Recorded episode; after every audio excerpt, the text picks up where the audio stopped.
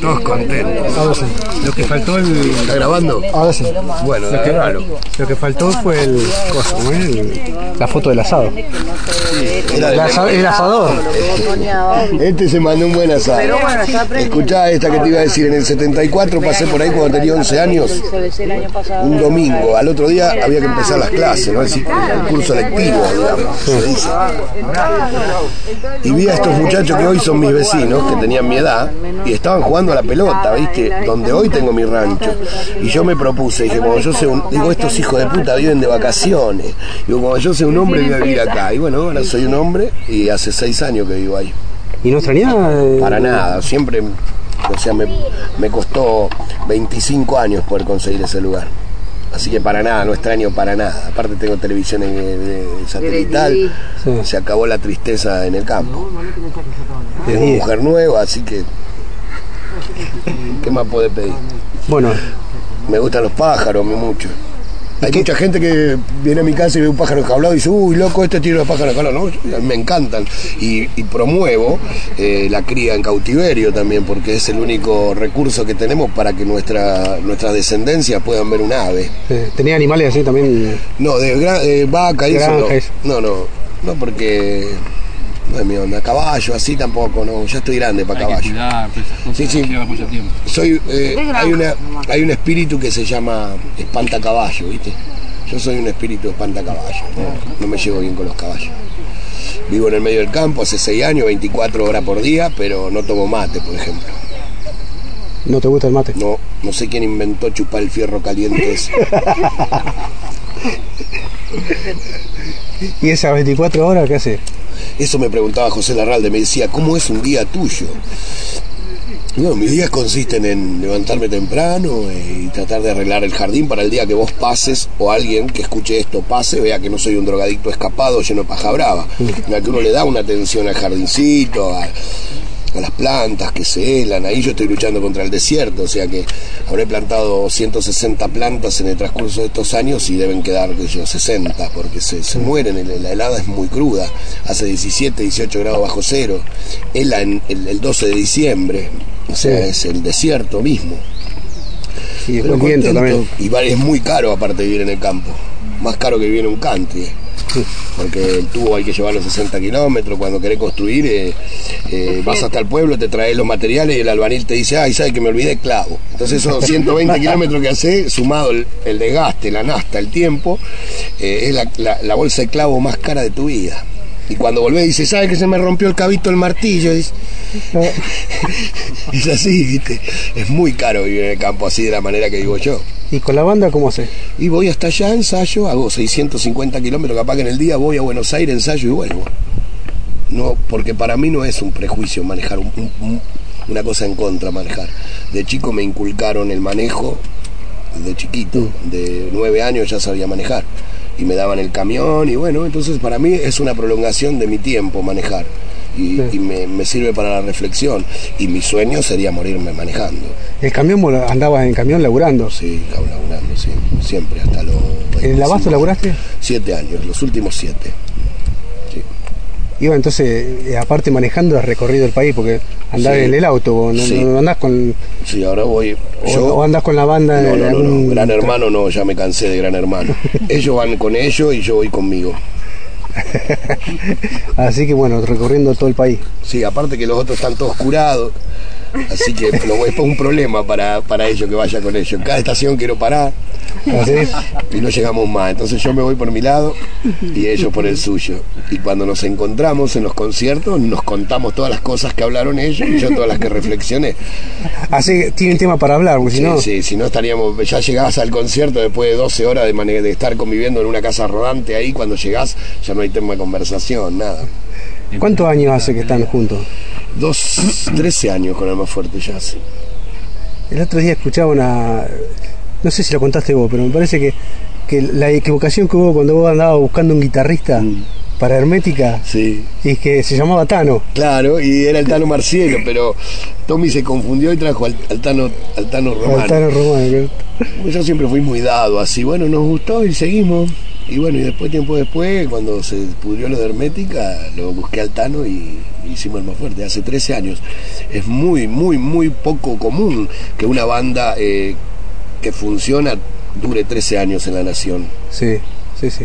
Sin hacer el chamullito de nos separamos y nos volvemos a armar eh, dentro de dos años. Sí, aparte con, con el Tano se llevan muy bien, Sí. la composición, sí. el- eh, Sí, la sí. convivencia. Es que el Tano es una persona especial, muy bueno, así, una persona muy macanuda, ¿viste? Imposible de discutir o tener un. Es un chavo macanudo. De hecho, a mí me cae macanudo, ¿viste cómo es esto? Esto de las relaciones. Capaz que una persona que me cagó a mí y es tu gran amigo, bueno. Esto es así, se da. Es como la belleza, es según con los ojos que se la mire. La belleza. Exacto. Eh, Y acá estamos en América. acá estamos en América eh, gozando del buen, del buen oxígeno de este, ¿Eh? Del vivero. de este vivero, ¿no? ¿eh? Comiendo Qué bonito, ¿eh? carnes al. ¿Qué, Cerdito puro. ¿Qué opina de, de este lugar? O sea, porque bueno, hay, Bueno, hay y- gente que va a escuchar esto y va a decir, eh, ¿qué, qué, ¿dónde están? ¿Qué, qué, qué están haciendo? Estamos comiendo un asado acá, compartiendo vino con agua. Algunos toman agua, otros vino. El estilo pan, Pampa, el mejor estilo del claro. toro y pampa, nada más que hoy es sábado. como siempre. Decía yo que este lugar siempre me llamó la atención porque vos viste al pasar por la ruta, vos ves este, este vivero de lejos, es como una sierra, viste, es una obra de maestra esto. Y así que bueno, cuando tengo un tiempo me gusta estar en estos lugares así a mí. Y más llevarme a, a los míos, viste, a mis amigos, a mi mujer, a mi nenita, que yo siempre ando en hoteles por ahí, a ellos les gusta también vivir un poco de mi vida. Sí, aparte, eh, siempre es bueno tomarte un descanso. ¿Cuá- eh, ¿Cuándo fue la última vez que tocaste ahora? En el, el, el viernes antes de la elección, el viernes antes de las elecciones, ese viernes toqué en el Teatro de Flores, dimos un concierto ahí. ¿Y ahora qué se viene después? Ahora el viernes en la ciudad de San Francisco, provincia de Córdoba, y el sábado el Pepsi Music en Santa Fe. Ah, está. Ahí vamos a compartir escenario con Orca y con otros más. Eh, sí, un escenario heavy, como Sí, solo heavy, sí, solo heavy como fue en el Pepsi Rock de, de obras, ¿no? Sí, Juntaron a todas las bandas del metal pesado que hay ahora. sí. Estuvo muy bueno eso. Y bueno. Y después creo que nos vamos para Mendoza, también tenemos que ir a La Plata otra vez. Vamos por... Siempre traté de mantenerme en mi carrera, yo nunca me detuve. Sí. Como hubo tantos otros músicos que capaz tienen más fama que yo, pero hicieron una canción en el año 76 y volvieron ahora eh, en el año de 2007. Yo siempre estuve, pero siempre traté de mantenerme en una raja, ¿no? Sí. entre el bien y el mal, como dice Castaneda. Una banda que no es ni super boom, ni tampoco está en el suelo del sótano, ¿viste? Y siempre trabajamos. Esto que era una. Esto comenzó como un hobby y se transformó en una profesión que amamos. Sí. Aparte, Almafuerte, hoy por hoy es la banda más importante. Sí, ¿eh? Ahí está. pero. Está el argentino. Sí, tocamos por todos lados. ¿Y quién hizo el asado hoy? Eh, el sobrino Valero, Ah, no, Juan porque Pablo II. sabíamos que tenía un asador Sí, este, oficial. mi asador. ¿eh? Vino con el asador No es oficial. ningún paleta seca. ¿Cuándo- De, de chico, ¿cómo empezaste, Ricardo? Eh, ¿Tenías algunas bandas así de ba- de barrio? Sí, teníamos una banda de, de la escuela, ¿viste? Así que nos juntábamos con pibes de la escuela. Hicimos una banda que se llamaba Alarma, fue la primera. Después tuvimos otra que se llamó Comunión Humana. Y después hice B8. Y con B8 grabamos, Siempre vas, siempre con el mismo estilo. siempre Eh, con el mismo estilo. Y, y, eh, influenciado de chico en qué? Por Black Sabbath, por Deep Purple, por esas bandas, ¿viste? No por Led Zeppelin, por ejemplo, no por los Rolling Stones. Claro, no, de otro, otro estilo. Eh, tampoco eh, nos- nuestra mi generación, al menos o mi barrio, que yo no fuimos muy del blues. De John. Mayall. Sí, de sinfónico hemos escuchado, o sea, tenemos conocimiento de lo que era Yes, Emerson Lake and Palmer, no tanto Genesis, sí, Floyd mucho, viste que lo que es Pink Floyd, o sea, hasta el día de hoy, eh, eh, viste lo que es Pink Floyd, Sí, es sí. así, ¿cómo no va a tener asumido? Y después hay otras cosas que, mm, que condicionan al, al individuo solo por estar en el entorno social en el que está. Por ejemplo, Roberto Carlos, yo sería un necio si diría que no hemos escuchado a Roberto Carlos, pero hasta en la radio, en la sopa, hay una influencia de eso también, o de al menos advertirlo. Y después de cosas del tango también, porque mis padres escuchaban tango. Tu casa. Eh, siempre escucharon durante 25 años, se escuchó este, La vida y el canto con, con Tony Carrizo, o Alto. Larrea rapidísimo, eso sí. de la Sigue M. escuchando hoy en día el tango. Y sí, tu mamá y, y, tu papá. y sí, yo también soy muy ahora, desde que vivo acá en el campo, soy muy escuchador de AM. Sí. Sí, porque FM se terminó tango, no, ahí no hay ni Nada. Pero bueno, y soy muy mirador de la tele también. En mi casa de chico también, el folclore, el disco de Fronterizo, Altamirano. Y mi viejo siempre, el combinado Rancer, ¿viste? Claro. De escuchar. Y, Y bueno, yo anoche le comentaba a ellas que mm, en ese combinado Rancer le sacábamos los cablecitos de la púa de la pastilla y se lo poníamos al plus de la guitarra. Y bueno, mi hermano había conseguido una guitarra eléctrica y yo tenía dos horas nada más para llegar del trabajo, bañarme e ir de noche a la escuela, ¿viste? Sí. Al secundario. Y salí todo mal secado, ¿viste? En pelota y casé la guitarra y me pegó una pata. Pero no la podía despegar, aparte no la quería tirar en el piso, la quería tirar en la cama y no me la podía sacar. Pero, ¿sabes? Tuve como un año que no la quería ni mirar.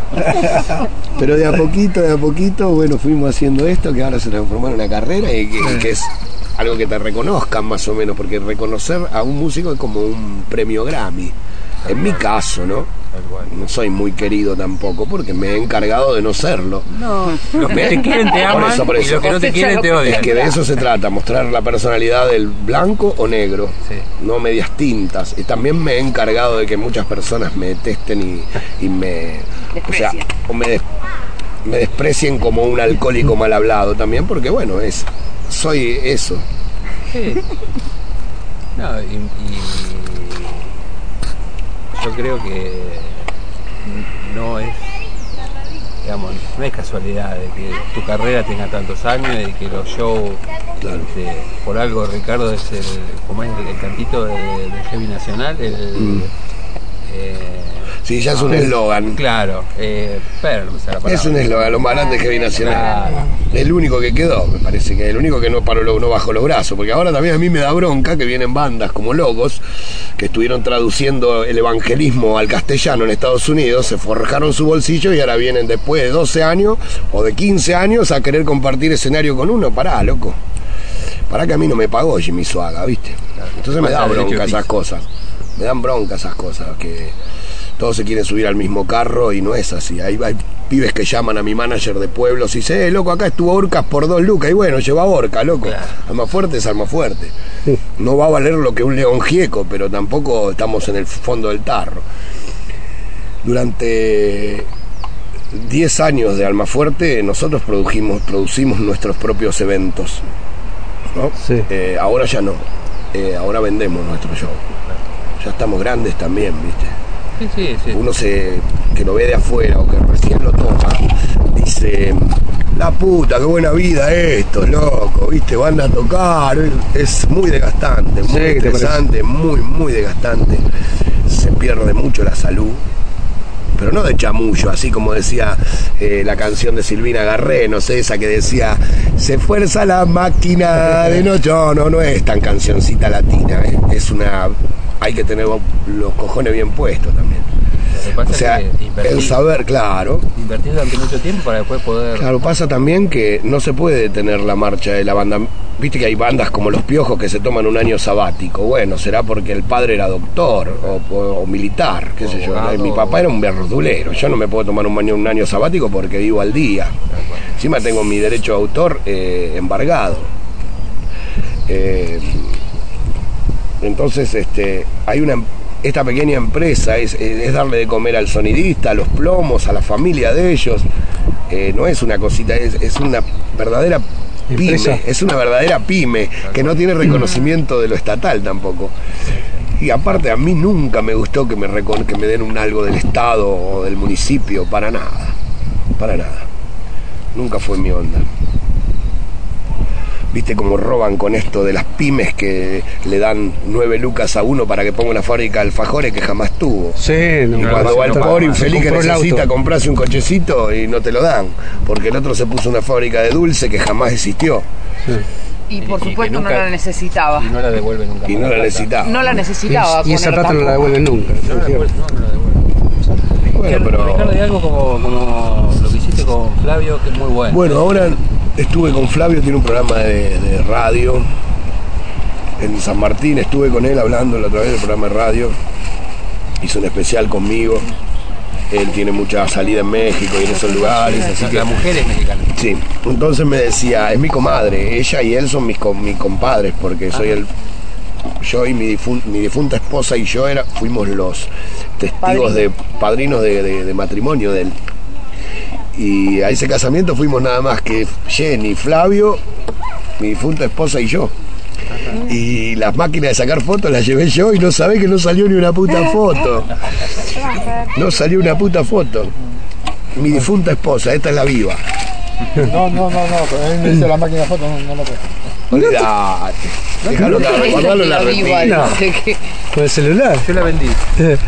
Así que se me- Y ahora La foto que habrá sacado, ¿no? Eh, La vendiste descargada, me imagino. Sí, sí. Y ahora están golpeando ahí de. y ahora con estás por grabar eh, está- ya entraste a grabar el No, disco no. nuevo no todavía no tenía la ya tiene la tapa hecha Si la tapa tengo ya la tapa y el título, que no te lo voy a decir por supuesto. También es muy rural y tiene mucho que ver con nuestra nación.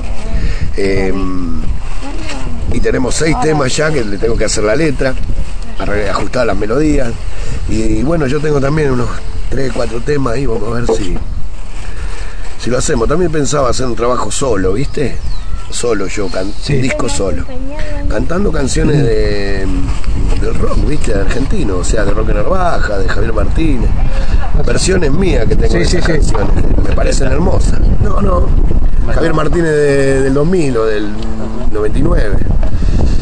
Eh, hay temas que me gustan, que me motivan, que yo de Aeroblues, por ejemplo, del disco Aeroblues, ese que sacó Papo aquella sí. vez, canciones que me motivan, que yo hago 600, 700 kilómetros escuchando ese disco nada más, ¿viste? Cosas que yo escuché cuando tenía 11 años todo el día y ahora tengo 45 y sigo escuchándolo y me parecen bonitas. Y me, me apena que no estén bien grabadas. Hay, Sí. hay canciones de, de Papo que son hermosas y no, no han tenido la- la, la calidad la, esto. la- la difusión suficiente por ese motivo de, de no haber estado bien Claro. grabadas, ¿no? Y que, y bueno, que creo que capaz que si me gusta a mí, a alguien puede llegar a gustarle. Igualmente, como esto no es para ganar dinero, este lo voy a hacer. sí siempre O sea, queda para gusto. hacerlo me tengo que ir a Buenos Aires uno, un tiempo, ¿viste? Y estar ahí en los estudios y elegir los músicos también, ¿viste? sí todo íntegramente de rock o Sí, sí, de rock. Y algún tango capaz que podemos poner. qué discos tenés en el auto Ahora tengo uno que se llama Cuchilla Grande, que es un grupo de Uruguay, sí en el cual canto yo una canción. Y yo eh, con Almafuerte grabé tres canciones de este autor, que es un émulo mío, pero que a, a su vez ha ido forjando su carrera y yo le hice grabar ese disco acá en Argentina. Y bueno, y Cuchilla Grande es una manera para mí, ¿no? De mostrarle a la gente que Uruguay no es solo Yabor o Jaime Rosenthal. sí La mula y los Sí, candombres, sí, no, loco, no, no. Eh, Hay- hay, gente que tiene sentimientos muy positivistas de patriotismo y nacionalismo, eh, como lo fue Citarrosa, eh, dentro del metal pesado hoy en Uruguay. Por eso Sí. yo hice ese disco, le hice, le grabé ese disco a esos muchachos, o sea, le di la posibilidad de que lo hagan. sí sí Y ¿Lo está grabaron acá, no? Está grabado acá Sí. en la Argentina y, y es muy linda tapa, muy esas cosas me gustan hacer. y tuviste una participación en- con acá con los amigos de de Luján del León Sí, eh, pero todavía no salió ese disco no no y yo me quedé sin plata. Si no se lo hacíamos salir. el problema que tenemos con los discos es que no se recupera el dinero que se gana si se toma en cuenta de que la mayoría de la gente eh, no, los, no los compra, los baja. sí ¿viste? Eh, en una producción grande como la de un artista como Luis Miguel o Shakira, eso tal vez no influya tanto, pero en la de un grupo que recién se inicia, sí. sí sí sí Pues otro grupo que me gusta mucho es La Moto. la moto Sí, creo que es la mejor banda de rock and roll que tiene la Argentina en los últimos 20 años, desde la Patagonia hasta Gleu. Lo mejor que Sí. hay, La Moto. Un gran poeta, el Rulo Salvi, un gran campeón. titanes de la independencia dentro del rock and roll. eh, y un rock and roll decidor que, que le pone poesía, porque los pibes necesitan que le pongamos un mensaje al rock and roll. Sí, sí, sí. Eh, y bueno, y siempre tratando de, mm, de mostrar que el principal conducto del Estado debe ser evitar la desnutrición infantil, porque si no nos salen tipos como Walter Olmo, gente chorra, gente manoteale la lata, porque como Sí, no, sí, no, por no le dieron sí. la teta de pibe, estaban garchando, tomando merca mientras tenían que darle la teta al pibe o el, o el nestuno, o el purecito.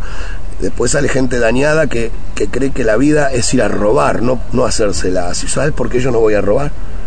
No porque tengo miedo de ir en cana, porque me, me dieron de morfar cuando era pibe. Claro. Y aparte laburaste. Y otra cosa, la cocaína la tienen que vender en la farmacia. A mayores de edad y dos mogra por día. Y el Estado se tiene que encargar de controlar que sea pura. Y con los ingresos que queden, tienen que alimentar a los niños. Sí, sí. Pero, viste, son cosas de loco nada más. Se ve que la onda, eh, en vez de hablar de estos puntos, de estos, tocar estos tópicos de frente mar, la onda es decir, nena, rock and roll. Esa pareciera ser la onda, ¿no? Hay otros intereses. Sí. Por eso no soy muy querido tampoco, ¿viste? Soy muy bocotazo. Muy boconón. Y tengo, soy muy idiota porque tengo ideas muy grandes. ¿Y eso, qué, experiencia te ha dado lo- lo- los mega recitales, eso que han tenido que ir? Como los Pepsi, como eh, Quilmes Rock. Yo creo que lo más positivo es que uno se encuentra con compañeros de trabajo. Yo voy a un... He tenido la suerte que de tanto lucha, de tanto tocar, de tanto mostrarme, me han tomado como parte de los festivales grandes donde están las pelotas, por ejemplo, las pelotas dividido eh, Catupecu eh, y Almafuerte, ponele, ¿viste? Sí. No, no encaja muy bien, pero que bueno, estamos ahí, a nosotros nos pone contento conectarnos con otros músicos que en definitiva son compañeros de trabajo, aunque no tengan el mismo género musical o la misma venta de discos, colegas, O el Sí. mismo mensaje. claro, colegas, ¿viste? Pero hay veces que hay, hay una, una fusión entre gente de, de- del, que, que proviene del heavy con la que proviene del folclore. Sí. Bueno, en el caso tuyo te llevas muy bien con, con Larralde, Con hecho- Flavio. con Flavio, con León Gieco te ha llevado. Con León Gieco también. Una vez dijiste tres. Gieco es el. El eh, una benefactor fra- de los pobres. Eh, sí, sí, me acuerdo de la el frase. de los humildes, Sí, el sí. benefactor de los humildes, porque claro, porque él me hizo cantar este, esta canción, me dio la posibilidad de cantar esta canción Bandidos Rurales, canto con él también la canción del embudo, y, él cantó en el disco Iorio Flavio la canción de Río Paraná que hice yo. Claro. Han hecho amistad mi hija más grande con la hija de él, este, muy lindo, muy lindo. León Gieco, todos sabemos que León Gieco es un- tipo de puta madre. Sí. A veces me digo un poco al carajo con toda esta milonga de, de los desaparecidos y eso que ya parece una muletilla, pero creo que es un campeón. Es a la persona a la que le toca hacer eso. Pero un tipo respetado por todos los géneros. Respetado porque es una muy buena persona. Sí. Muy, muy, muy buena gente es. Y. Ah, con Rubén Patagonia también. en Patagonia, también le he hecho hacer unos discos. Me fui de productor. Bueno, Moyo fue productor de cuatro discos de Almafuerte. De tres discos de Almafuerte, Moyo. Siempre estamos comunicados con Ricardo. Yo creo que Ricardo va a ser uno de los más, así como es Santa Olalla, va a ser Moyo, Moyo es un campeón. Mujer no le falta aparte. y Ricardo también es polerino. eh, Claro, de él es de Pergamino. Pergamino. Eh, Es de Pergamino. El hermano de él también. De el los, pagos de Atahualpa. Claro, viste, y no hay un monumento a Atahualpa en Pergamino, viste, no sé por qué será, no ¿Eh? lo habrán querido. No, capaz que no. Y No le deben perdonar que no se fue a morir ahí, viste. Capaz. y bueno. Cinco. y bueno. Ah, Pero bueno, qué, qué sábado. qué ¿Y sorpresa. qué ¿Eh? nos queda? Y la gran dicha de estar bajo estos árboles. Uy, qué sábado. Qué sábado de mierda, decía lo de todo por dos pesos. Y allá en mi pueblo, bueno, estuvo la RALDE, estuvo este, bueno, en Coronel Suárez, ahí que es la ciudad más cerca que tengo. Los pibes todos por dos pesos, Capuzote y el otro, y Ah, este, conmigo, chao, nos campeonatos. Después lo fui a Los ver a los Capital. lunes son bárbaros. Sí, también. Y bueno, viste cómo es. Eso, esos videos que pasan. Y porque son antiguos, ya van a ir progresando. Dentro de cuatro años te van a pasar a Purple, ¿viste? No, pues. Pasan unos videos, ¿viste? Que yo lo cambio cuando vienen los videos. No, a veces. Bueno, Ricardo, ¿para cuándo América? Y ya, estamos acá, mira. ¿Eh? Y se puede hacer algo, como que no. Hace un rato estaban bajando unos equipos ahí. Sí.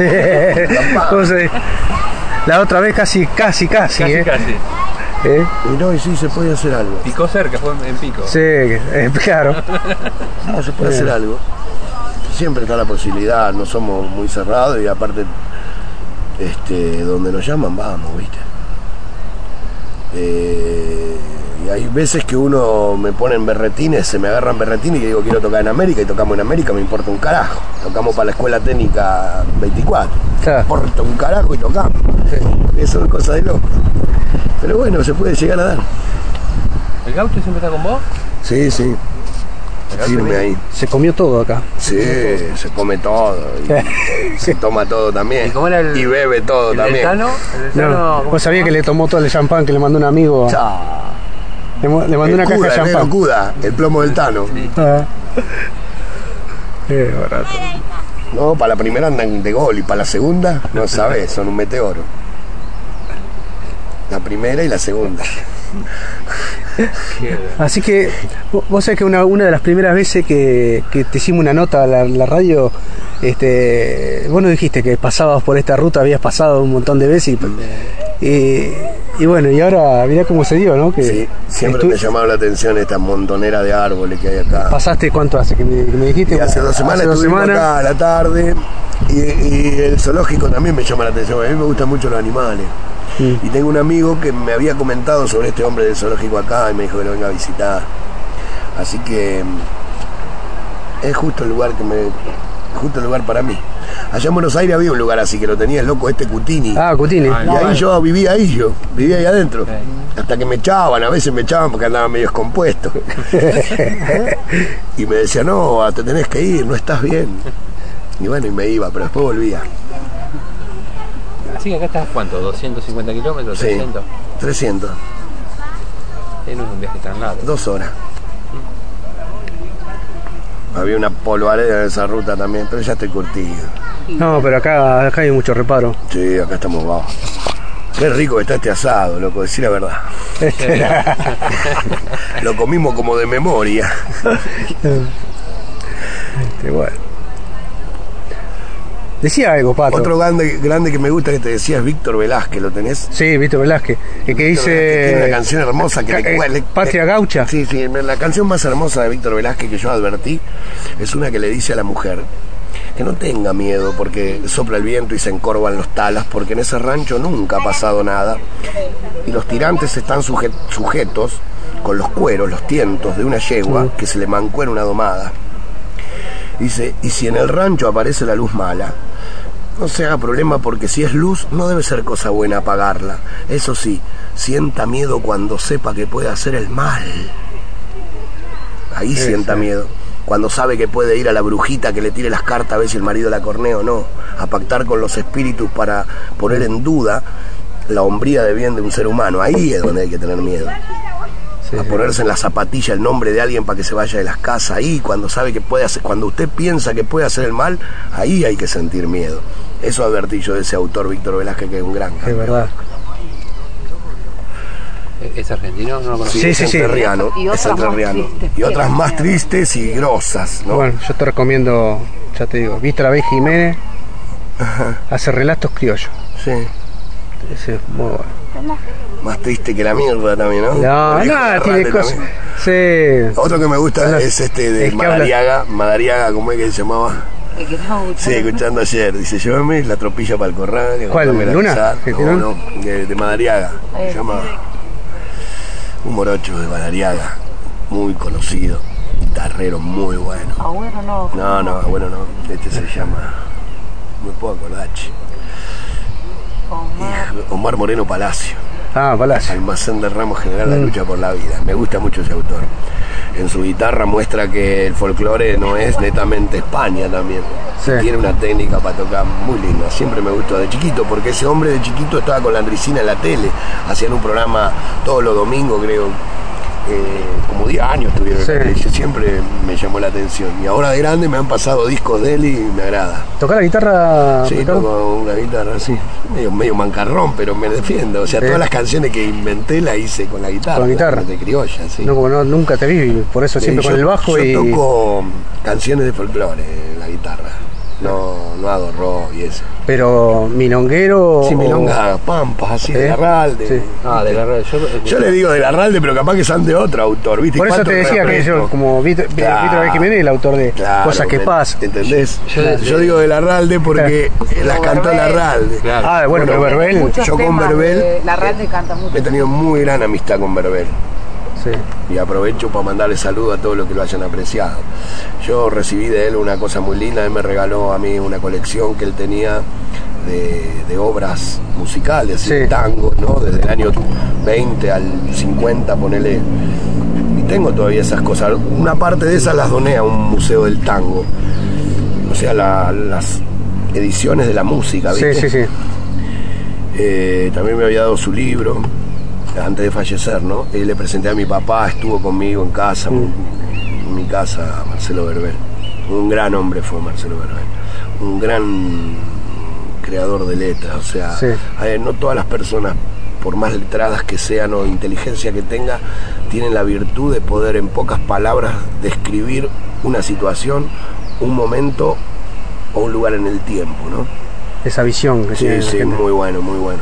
Yo me acuerdo del disco de la Ralde que escuchaba mi viejo, una canción, una milonga, que era la milonga del peón de campo. No sé si la, la escuchaste, Y qué sé yo, ¿cómo era? No, una que dice, yo nunca tuve tropilla, siempre montaba en ajeno. ¿No te Sí, sí, sí, la tengo, la tengo, la tengo. Bueno, me- me- después la grabó Alberto Merlo también. Alberto Merlo. Me quedó esa, esa letra, Alberto Merlo es uno. un pelado. Pelado bien canoso, de anteojito. Lo conozco, lo Pero me conozco. acuerdo de la versión. Tiene una voz sí, impresionante. Lo conozco, lo conozco, sí, sí. Sí, gran Alberto Merlo. Tiene un disco que le aparece con un pompo, un poncho negro y blanco. Eh, él hace hace un Acá. hace un relato también de Víctor B. Jiménez que se llama Mi peón segundo bolina. Sí, lo tengo. Ese está muy, pero muy bueno. Eh, nada, hay cosas. Que lo vinieron a buscar porque Que lo vinieron a buscar por la todo. colima. Sí, sí, sí.